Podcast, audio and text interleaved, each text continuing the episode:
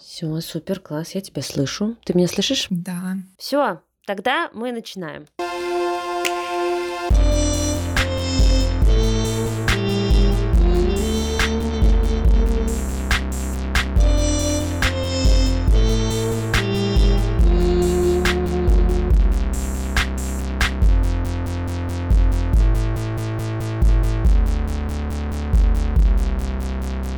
Всем привет! Это подкаст «Плана больше нет», и я все еще пытаюсь узнать, что же делать, когда планы пошли совсем не туда, куда ты предполагал. Когда я начинала вести этот подкаст, этот слоган казался понятным только мне. Сейчас как никогда кажется, что он понятен каждому. Строить планы стало совсем сложно, но это не значит, что не нужно.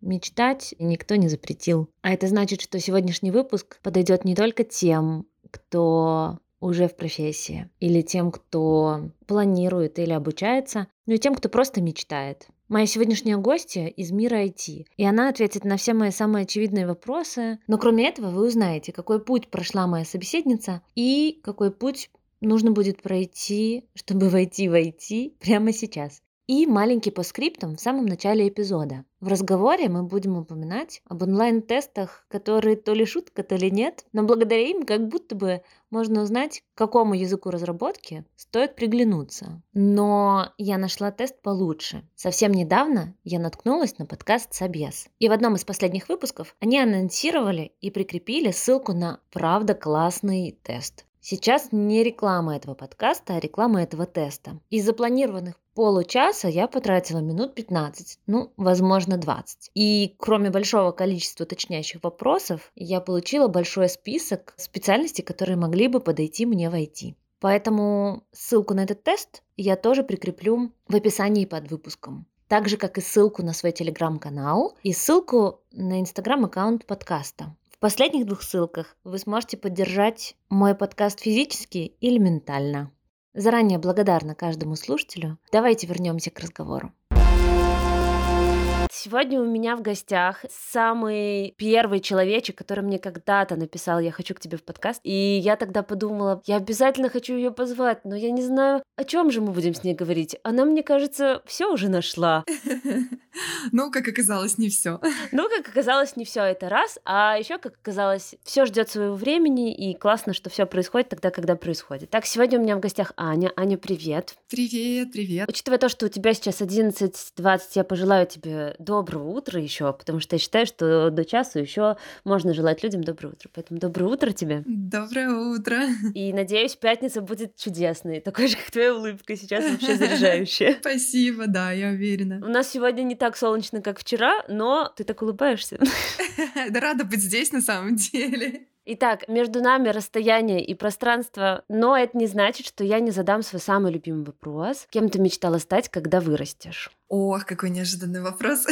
Прежде всего хотела сказать, э, что рада быть здесь, рада поделиться чем-то полезным. Надеюсь, что слушателям ну, это принесет какую-то пользу или хотя бы э, зарядит, замотивирует как-то. Кем я мечтала? На самом деле я в школе мечтала о каких-то очень творческих профессиях. Я мечтала быть э, актрисой театра, да, кстати, не мечтала быть актрисой кино, почему-то именно театра. Ого. Да, но родители мои немножко решили за меня и э, дали меня в точные науки. Я занималась математикой, физикой, благо, что у меня была склонность к этому, поэтому моя актерская карьера немного от, отодвинулась на задний план. Но было бы интересно э, посмотреть на игру магистра математики или что-нибудь такое. И ты такой, ого, она и магистр математики, и Джульетта.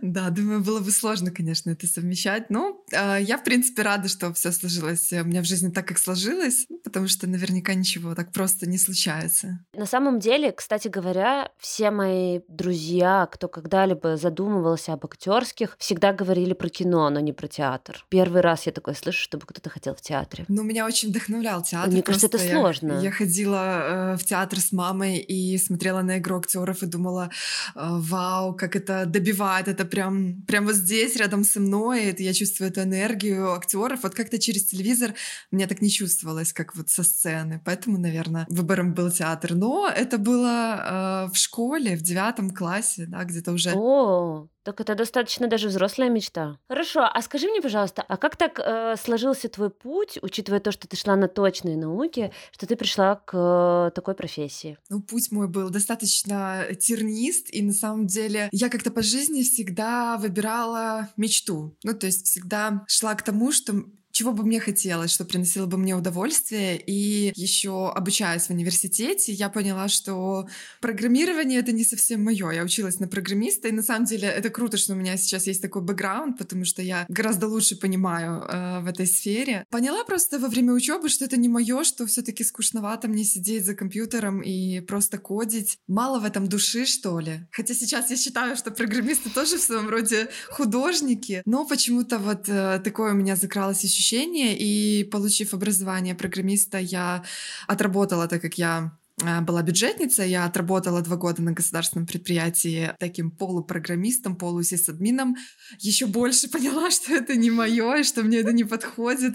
И... Добила мечту. Да, да. И, э, как говорится, отправилась уже в свободное плавание начала искать работу, попробовала какие-то там разные начинания и попала в очень классную э, компанию. Мы о ней немножко говорили, да, где работает наша общая подруга, работала. Да, работала. Да, да, да. Да, да. и вот э, там я поняла, что мне интересно работать с людьми, что мне очень интересно взаимодействовать, коммуницировать, э, помогать людям, э, неважно, внутри ли компании эти люди, или они только э, планируют э, прийти в компанию, начать работать я поняла, что это мне интересно, что у меня есть к этому склонность, что у меня есть какие-то коммуникативные скиллы, которые было бы круто развивать. Ну и вот сфера HR показалась мне достаточно интересной. Я очень много изучала, очень много читала и, в принципе, попала на работу в IT-компанию почти сразу же, как только начала рассылать свои резюме. Хотя мне не было должного образования, мне не было должного опыта, только какие-то теоретические знания, то, что я успела наработать за время работы в предыдущей компании. Ну, здорово, это правда тернистый путь, учитывая еще то, что ты все-таки попробовала, если ты еще в университете поняла, что тебе не очень нравится кодить, а потом ты еще и попробовала. Это такое, точно нет, может быть, кажется, может быть, кажется, да, точно нет. И два года ты, ты в первый день еще, наверное, понял, и такой, окей, два года, два года. Ну, я вынуждена была отработать, как говорится, у меня выбора не было, да, поэтому...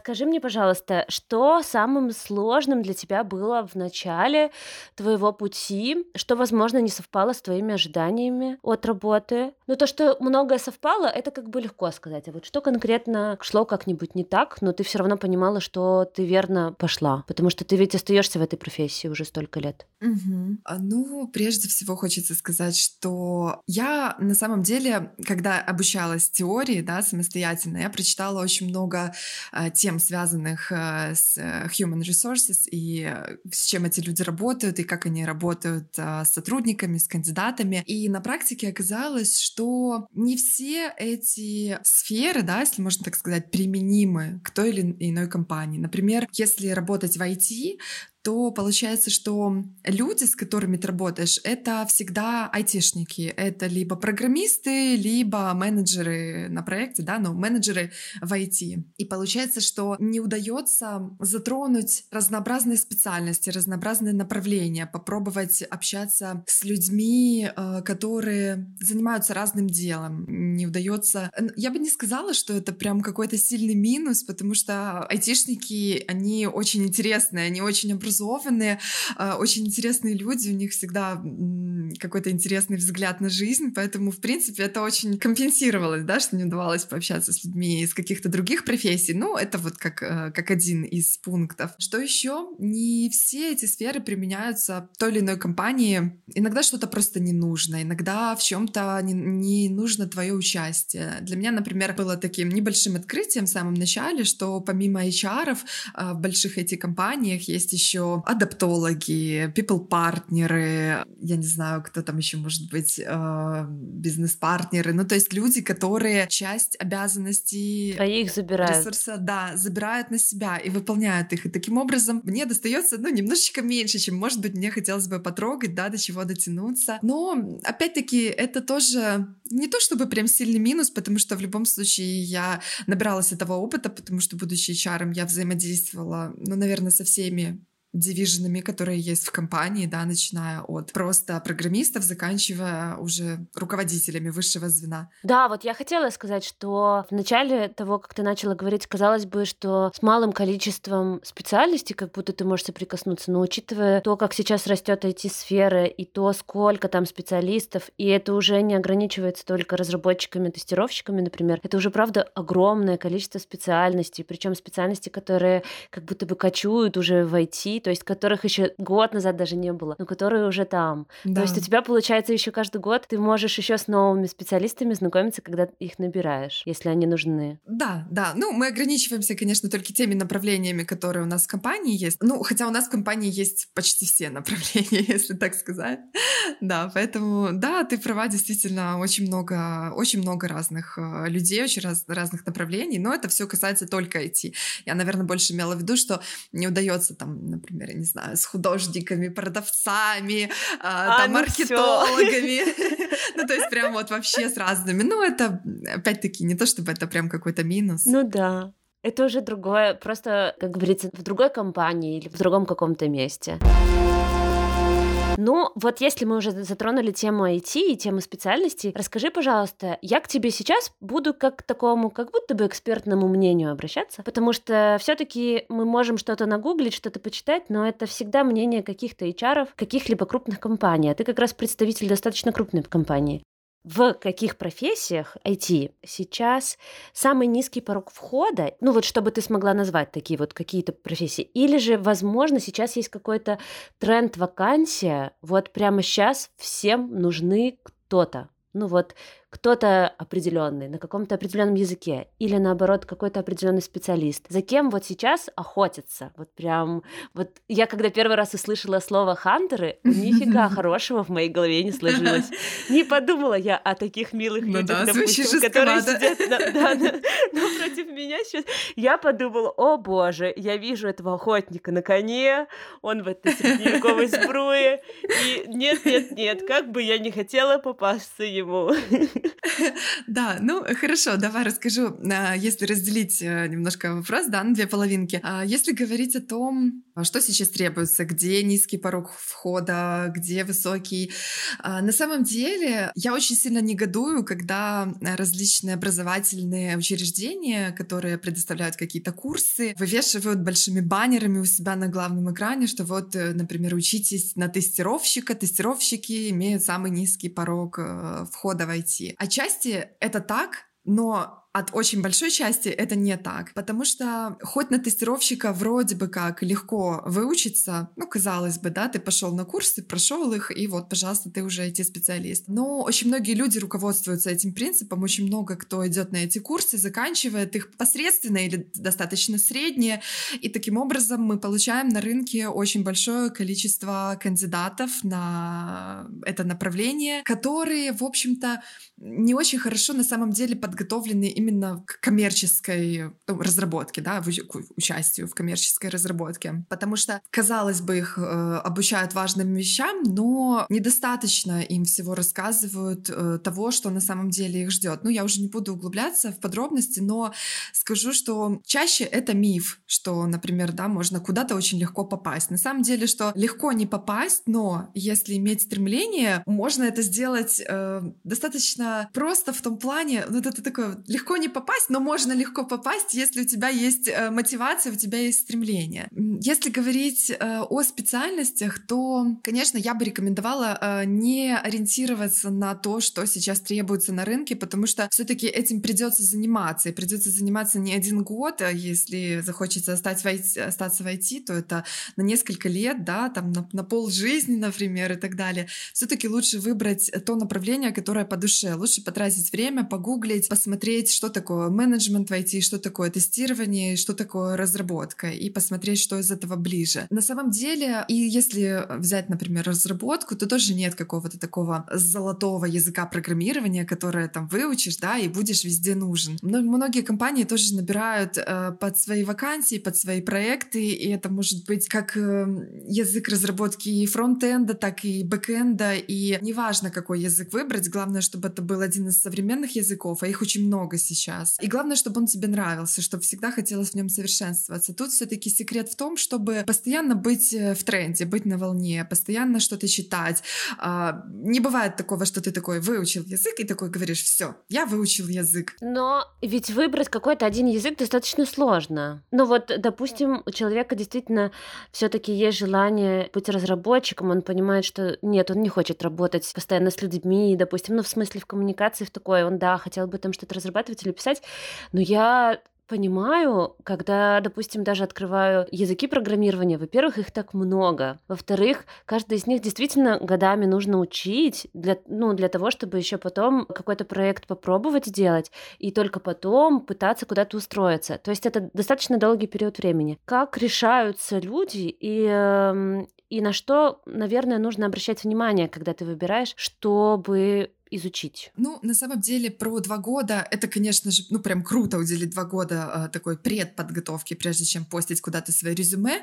Но из своей практики хочу сказать, что у меня были ребята, студенты, которые гораздо быстрее обучались. Э, они, ну, вот имели мотивацию, имели стремление, и после первой связи со мной, когда я им дала какие-то рекомендации по их направлению, которое они выбрали, да, про выбор сейчас немножко позже коснемся. И вот с того момента, когда они получали мои рекомендации, рекомендации к моменту, когда они уже возвращались ко мне и говорили, я готов пройти тестирование, я готов там пройти резюме, могло пройти от э, полугода. То есть, в принципе, полгода было достаточно, и я могу назвать такие направления, как Java, как Python, э, как э, JavaScript, хотя JavaScript, он немножко в себя еще включает верстки, да, немножко верстку нужно знать, но все же, в принципе, это не занимает, ну, прям так много времени. Ну, хотя, конечно, нужно заниматься много, да, то есть, если вы, например, еще дополнительно работаете где-то или учитесь, то, конечно, каждый вечер, ну, хотя бы там по часику времени нужно этому уделять. Тогда, в принципе, за достаточно короткие сроки получится изучить хотя бы азы. Э, дело в том, что когда у нас появляются вакансии на э, стажировку, на мастере так называемое, мы не всегда смотрим, ну, насколько профессионально человек пишет код. Мы не ожидаем от него каких-то масштабных проектов, там, глубинной разработки и так далее. Мы э, смотрим в первую очередь, как человек вообще понимает, что он учит, насколько он владеет базовыми понятиями, основами. То есть не всегда он должен этот код просто написать код на самом деле просто, да, если взять просто написание кода, ты можешь э, загуглить, если ты знаешь, как правильно гуглить и что, ты можешь загуглить и найти эти кодовые слова и просто вписать их в свой код, и, в принципе, как будто бы, да, это не нужно заучивать, не нужно прям все запоминать, но вот именно понимание того, что ты делаешь и зачем, базовых принципов, это основное. И иногда уходит очень мало времени на это понимание, особенно если у человека, ну вот, есть предрасположенность э, к математическим, к точным наукам.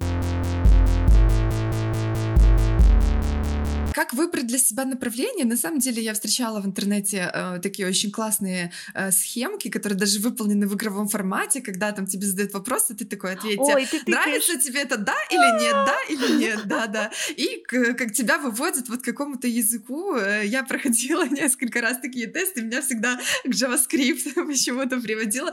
Но на самом деле это просто потому, что я очень люблю визуал, а JavaScript это такой язык, э, который, ну вот прям люди, которые хотят видеть сразу же результат результат того, что они делают, ну, это прям я очень рекомендую JavaScript.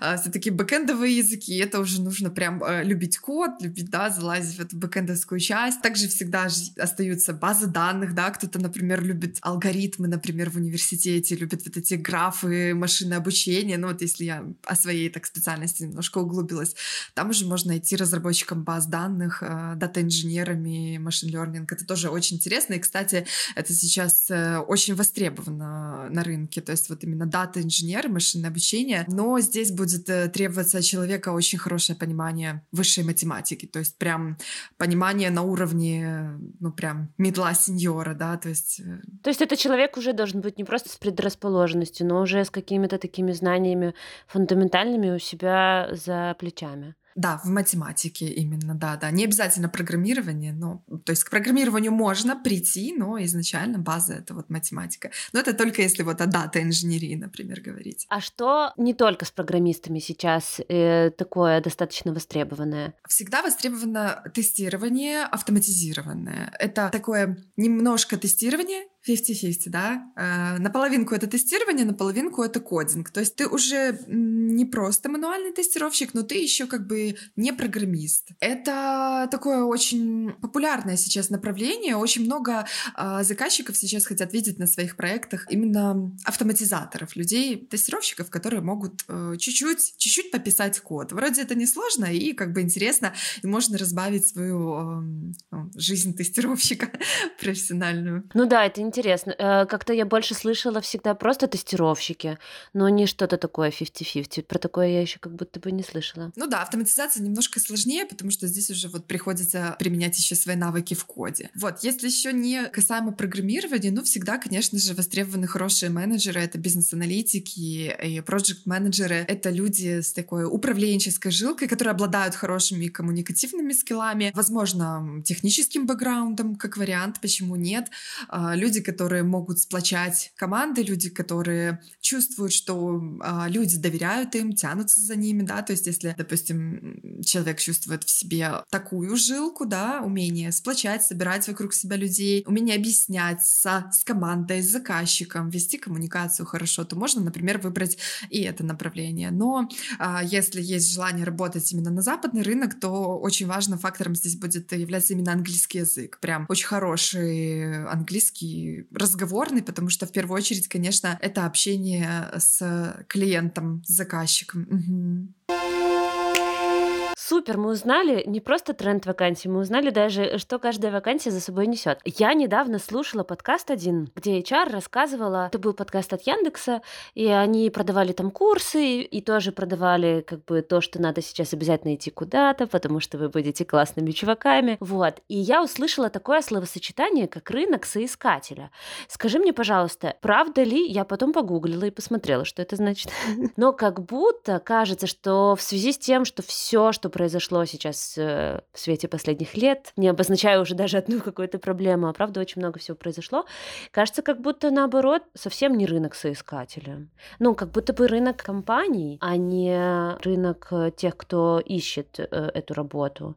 Могла бы ты мне рассказать, как сейчас обстоят дела с трудоустройством? Кто ищет, люди или все-таки людей? Ох, ну здесь на самом деле еще нужно обязательно смотреть в разрезе компании, конечно же. А, сложный вопрос, очень такой комплексный, потому что, например, в данный момент э, наша компания, да, могу говорить только о своей, потому что о других, да, я только слышала, читала, в своей все-таки работаю, есть э, понимание. В нашей компании в данный момент открыто много разных вакансий, э, но э, в последнее время и в связи с последними событиями эти вакансии, например, доступны чаще для специалистов более высокого уровня, то есть это middle плюс, сеньоры, да, и выше дальше. Почему? Потому что рынок, с которым мы работаем, британский. И если говорить о том, что происходит в мире сейчас, и о том, как Британия к этому всему относится, у них э, возникают сомнения, с кем сотрудничать, откуда, откуда брать специалистов, с какого рынка. Например, сейчас я, так как я нахожусь в Польше, работаю в Польше, я работаю с польским рынком, и с белорусским рынком и также, ну, еще там немножечко с другими рынками, да. Как бы это грустно не звучало на данный момент, с белорусским рынком именно вот э, в Беларуси работать не очень сильно хотят, но это не касается людей, это именно касается компаний, целом. Касается внешней политики, получается. Да, внешней политики. Поэтому сейчас очень сложно говорить. Есть много людей, которые стучатся э, к нам, и которым, к сожалению, мы вынуждены отказывать, потому что у нас э, нет позиций. Таким образом, мы наблюдаем избыток кандидатов определенных направлений на рынке. Например, тестирование могу сюда привести. Очень много людей, э, закончивших курсы, заканчивающих курсы, либо у которых немного опыта, которые уровня от там, стажеров до медлов, э, да, медлов с минусиком, которые сейчас хотят э, устроиться, которые, которых очень много на рынке и которые, к сожалению, получают очень много отказов. Рынок переполнен. Если, например, взять таких специалистов, как Python-разработчики, к примеру, да, или .NET-разработчики, то не думаю, что сейчас каким-либо образом они затруднены в выборе. То есть, в принципе, а, хороший разработчик, он будет нужен всегда и везде. Просто нужно попасть а, вот как-то в волну и именно найти ту компанию, которая в тебе в данный момент нуждается. Потому что это очень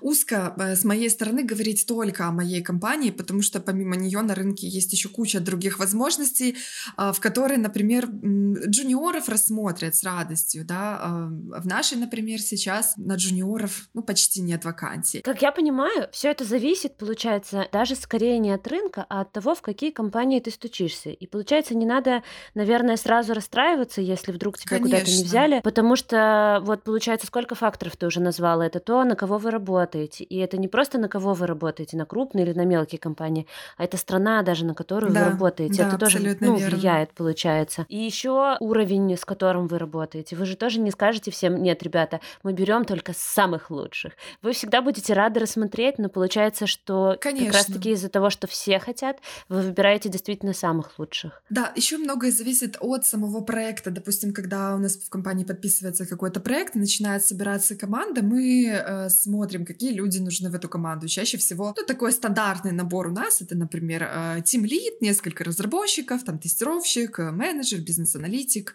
там, DevOps, например, или дизайнер. Это собирается где-то команда примерно плюс-минус 8 человек, допустим. И мы э, смотрим, кто у нас в данный момент, допустим, есть свободен в компании, кого нам не хватает. Бывает такое, что, например, э, у нас есть свободные лиды и сеньоры. Вот как раз джуниоров нам не хватает. И в этот момент мы готовы набирать джуниоров, пожалуйста. Это не значит, что мы смотрим всегда только сеньоров. То есть э, такая команда не будет функционировать, в которой есть только сеньоры, да, и все такие важные сидят и думают, а кто, а кто же будет? Самая сладкая фраза, которую я услышала. Да, поэтому очень, очень это все зависит э, от того, с кем работаешь, на каком рынке, с какими э, странами, с какими компаниями, кто вообще нужен, какие проекты подписываются, на какие технологии. То есть, допустим, такой компании, как наша, где есть, э, ну, почти все, наверное, технологии, у нас эм, открыты всегда очень много вакансий на разные языки. Поэтому тут как попадешь. На самом деле расстраиваться абсолютно не стоит, если тебя в одно место не взяли, потому что в другое место тебя вполне могут взять с удовольствием. И, возможно, возможно, именно там в тебе нуждаются больше, чем э, где бы то ни было в другом месте. Поэтому, ну, я сейчас еще так держу в голове и белорусский рынок, и, например, польский рынок. И если, э, допустим, на польском рынке все более-менее спокойно, там есть люди, которые приходят на собеседование, которых, например, нужно хантить, или они сами ищут работу. То есть тут так все достаточно э, спокойно в этом плане. Есть э, люди разные, есть вакансии разные, компании разные. То, например, в Беларуси, к сожалению, сожалению, немножко все э, ухудшается, да, чтобы так уже не, не углубляться в эти всякие политические темы, немножко ухудшается, и, к сожалению, немного IT сейчас, ну, даже много IT сейчас страдает в Беларуси, и если именно о белорусском рынке говорить, то, возможно, да, ребята, которые не готовы к релокации, не готовы к переездам, э, могут сейчас столкнуться с проблемой отсутствия вакансий и с каким-то тяжелым поиском. Но это, опять-таки, обусловлено только временем, да, и тем, что происходит, потому что в другой момент, в принципе, IT-специалисты, они будут нужны всегда и везде. Особенно специалисты с хорошим знанием английского языка, это прям... Вот, да, я хотела сказать, что нужно как-то, как будто бы хорошую ноту в этом найти, но первое, что я понимаю, что главное я услышала, что не стоит расстраиваться, и стоит э, все равно искать свою вакансию, и вы как пазл пазл, где-то сойдетесь. Тем более, что, ну, это, правда, действительно очень много факторов. Это как мне недавно рассказали, что не смогли приготовить шарлотку. Я такая думаю, так это же легко. А потом вспоминаю, что однажды я готовила, когда у меня была плохая плита. И думаю, ну, даже вот минимально один факт должен сойтись. У тебя должна быть нормальная плита. Но точно так же, наверное, и здесь, правда, очень много факторов. От такого грустного, как будто бы грустного, но будем на этом все-таки делать какие-то кавычки, хочу перейти к классным лайфхакам, классным каким-то супер полезному контенту. Расскажи, пожалуйста, как превратить свой опыт, которого не было возможно войти, но он тоже похож в какое-то, какие-то знания, которые требует вакансия. И есть ли какие-то, возможно, такие у тебя советы? Ну, может быть, и по написанию резюме, но скорее по написанию резюме, правда, очень много есть советов всяких. Но просто как, допустим, себя представлять и как, возможно, самому еще до интервью оценить свой опыт для того, чтобы понять, насколько ты матч с этой вакансией. Ну, прежде всего, это, конечно, нужно внимательно изучить вакансию, а, обязательно почитать все, потому что, ну, не удастся, да, на, на собеседовании или там на прескрине, на созвоне с HR, ну, как-то провести его, потому что, скорее всего, это все равно все спросят. Поэтому обязательно внимательно читать вакансию и трезво оценивать свои навыки, да, смотреть, где хорошо, а где, а, например, можно подтянуть. Если это техническая какая-то э, вакансия, Допустим, гипотетически, кого мы представляем, да, разработчика. А, если человек имеет какой-то технический бэкграунд, имеет какое-то около инженерское образование, то, в принципе, было бы достаточно и очень круто пройти какие-то хорошие курсы. Как найти хорошие курсы? Это очень сильно рекомендую не то чтобы читать отзывы, а прям находить, э, регистрироваться в LinkedIn, находить людей, которые проходили эти курсы, писать им в личку и прямо спрашивать, да. Потому что очень часто на сайте сайтах э, курсов э, пишут только хорошие комментарии, отзывов, да. да. И они в основном такие 4 плюс звездочек. Вот, поэтому, конечно, нужно находить живых людей, спрашивать, насколько этот курс понравился, что понравилось, что не понравилось. Это прям самый такой действенный э, способ, но это нужно быть коммуникативным, да, это нужно прям написать. Вот, э, после этого эти курсы пройти. Идеально, конечно же, было бы найти своего ментора. Это э, поспрашивать по знакомым, кто в этой сфере и кто готов готов, может быть, бесплатно или за какую-то символическую стоимость прям позаниматься с тобой, поменторить тебя, давать тебе какие-то задачи, ревьювать их, да, говорить, что хорошо, что плохо, то есть на каком-то уже таком, а, ну, якобы как преподаватель, как ментор, ну, человек, который а, с высоты своего коммерческого опыта уже может дать именно дельные советы. Вот. А если же, например, образования совсем нет, прям хочется быть э, разработчиком или вот кем-то таким околотехническим, то, наверное, все-таки здесь Э, обязательно понадобится какое-то обучение профессиональное. То есть это опять-таки могут быть э, какие-то хорошие курсы. Не стоит, в принципе, на курсах э, экономить. Это вот то, что я точно могу сказать. Не стоит выбирать, что подешевле или покороче. Лучше выбрать подольше и подороже, но и быть при этом уверенным, что ты абсолютно точно вынесешь пользу из этого. Без каких-то навыков на техническую специальность попасть не получится. Это тоже нужно понимать. А если же специальность не техническая, например, управленческая, да, или это дизайнер, к примеру, то здесь эм, тоже, я думаю, что курсы и Google, обязательно гуглить. Эм, можно, например, помимо того, что читать какую-то конкретную вакансию, можно изучить вообще рынок вакансий на ту роль, которую, на которую ты претендуешь. Например, хочу быть э, дизайнером веб-дизайнером или там а, графическим дизайнером. Посмотрю я, что вообще на рынке требуется для графического дизайнера и выпишу этот прям избыточный список с овер этих пунктов и попробую отметить, что у меня уже есть и чему было бы классно научиться и попытаться а, на начальных этапах все-таки, как я уже упоминала, от тебя не будут требовать каких-то прям а, скиллов, какого-то коммерческого опыта, если, допустим, ты претендуешь на стажировку, да, на какую-то джуниор позицию. Начать с малого, попробовать почитать обо всем, попробовать а, все это понять. Может быть, э, не сразу приступать к практике, а сначала как бы теоретически это все оценить. Потом придумать для себя, э, если нет ментора, если нет курсов, придумать самому для себя какое-то занятие. Потому что вот есть у меня сейчас э, знакомый, который учит, э, учится Python программированию, и для него, э, к удивлению, стало большой проблемой то, что э, не то, как это выучить и как этим овладеть, а то, где взять практическое задание, на чем тренироваться. И он иногда мне пишет, ну дай мне какое-нибудь задание, что-нибудь мне такое подкинь. А это на самом деле казалось бы, ну что-то такое, придумал себе что-то и все.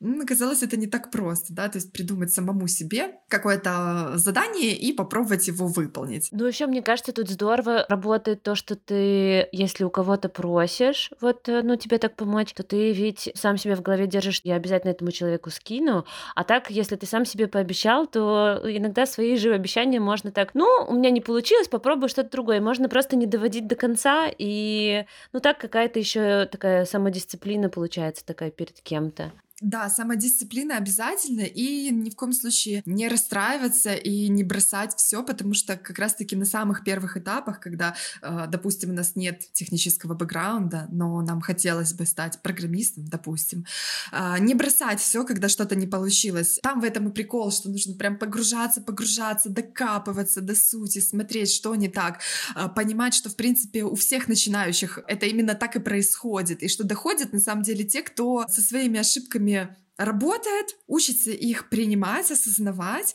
э, и просто двигаться дальше и понимать, что все начинали когда-то с полного непонимания, с нуля и с незнания э, даже каких-то базовых формул. Вот нужно искать э, такое дело, вот когда именно вот э, будут так вот гореть глаза, и когда будет хотеться вот прям всем об этом рассказать, чтобы все это попробовали. Но в этом и есть важность выбрать именно то, что тебе будет нравиться. Ознакомиться со всем спектром в IT и вот прям выбрать э, что-то для себя. Что ты бы рекомендовал кому-то на первых порах, это точно. Искать что-то, от чего правда горит.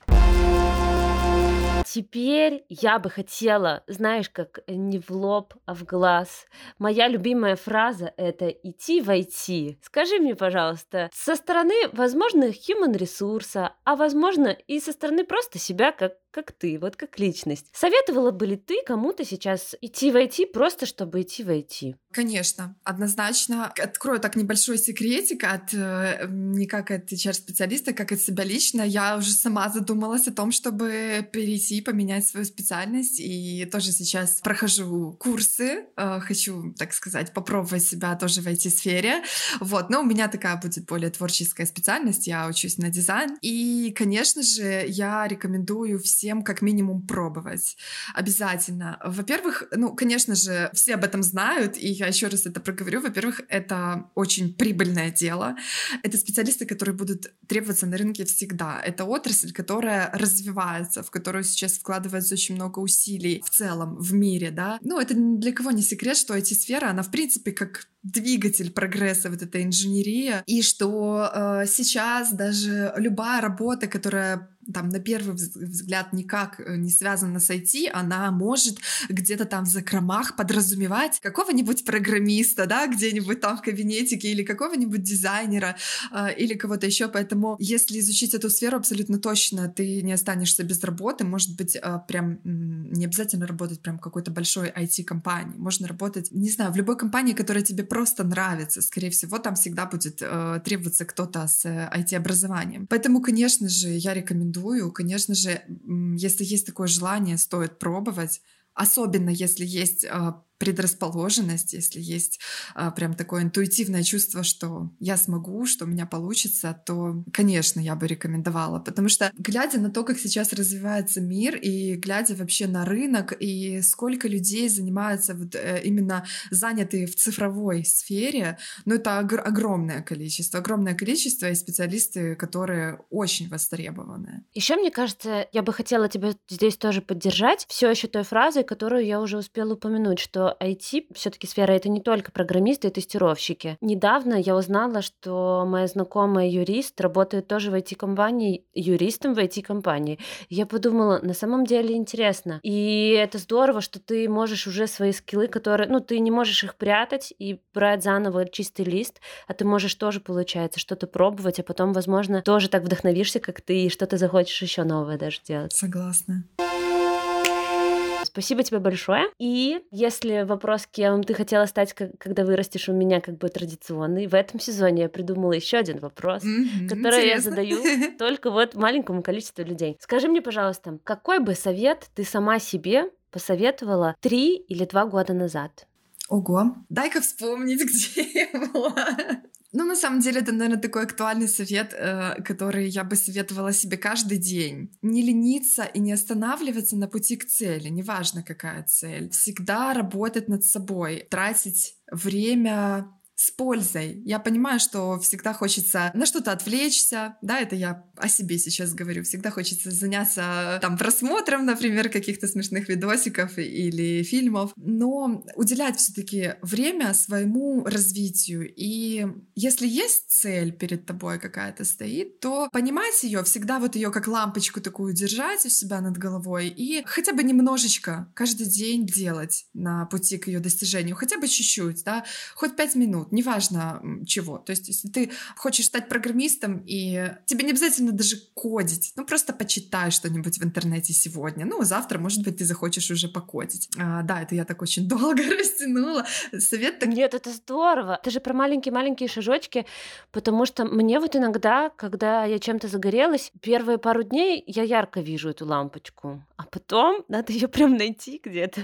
Это тяжело. Да, я, э, мне очень нравится в этом плане, вот как ты сказала, может быть, знаешь такого классного духовного человека Дада на Ютубе. Mm-mm. Он как-то говорил тоже о целеполагании, тому, как прийти, и вот именно эти маленькие шажочки — это то, что важно. Если разделить задачу на два больших шага и офигеть, насколько это сложно, то ты, скорее всего, просто все бросишь. А если поставить перед собой маленькие цели, просто потом, через полгода, через год, оглянувшись на то, кем ты был, можно очень сильно удивиться, э, к чему ты пришел, хотя на первых порах это тебе казалось каким-то нереальным или невозможным или очень сложным. Поэтому да, маленькие шажки, они всегда имеют значение, они не могут быть какими-то неважными и незначительными сильными. Я прочитала книгу «Атомные привычки». Я много чего оттуда как бы себе сохранила и, и пробовала и в жизнь применять, но самое приятное, что мне оттуда понравилось, если ты хочешь чем-то заниматься, и ты действительно было бы супер, если бы ты уделял этому каждый день, и там так и рекомендуется, это правило одной минуты. Вот прям засеките, поставьте себе таймер, одна минута — это 60 секунд. Если вы хотите прочесть книгу, вот держите и читайте книгу в день по минуте. Во-первых, вы поймете, что минут это немного, и уделять этому, правда, легко. Это не будет стоять перед вами, что на это нужно обязательно вот сейчас уделить два или три часа, у меня нет два или три часа. И я тогда подумала, блин, я так вела в свою жизнь зарядку. Да, класс. Я, я плюсую вообще, на себе испытала, потому что я человек очень ленивый, максимально ленивый в жизни. И вот даже просто поставить перед собой цель сделать что-то пару минут, это действительно дает... Э, сколько времени там нужно для формирования привычки? Недели или две? И уже через две недели Э, все говорят разные цифры. Я верю про то, что просто пробуй делать. Э, если вдруг один раз стратил, я, ну, не пару лет назад, но лет пять, может быть, семь, я увлекалась тем, что я любила посидеть на диетах. И я помню всегда этот момент, когда ты три дня сидишь, все такой весь молодец, четвертый день ты что-то съел, и такой, ну, все, ну все, ну все, ну все, все, все. А потом я один раз прочитала, ну съели вы одну эту маленькую шоколадку, ну что, весь мир перевернулся, нет, сидите дальше, делайте, что хотели делать, и все. И я подумала, можно было тогда, так можно было, можно было не говорить, что все, все разрушено, можно было просто продолжать. И я всегда, конечно, так потом себя очень сильно удивила этим фактом. И сейчас тоже могу сказать вот на своем примере, что если что-то делать, и если даже вдруг один день не сделал, ну ничего страшного. Главное просто продолжить, наверное, и посмотреть, к чему это приведет. Да, обязательно. Я сейчас из такого, из разряда интереса на все смотрю, типа, интересно, к чему это приведет? Да, круто иметь такой любознательный ум и хотя бы вот просто, чтобы посмотреть, э, что из этого может получиться. Ну, если не получится, ничего страшного, попробовать что-то другое.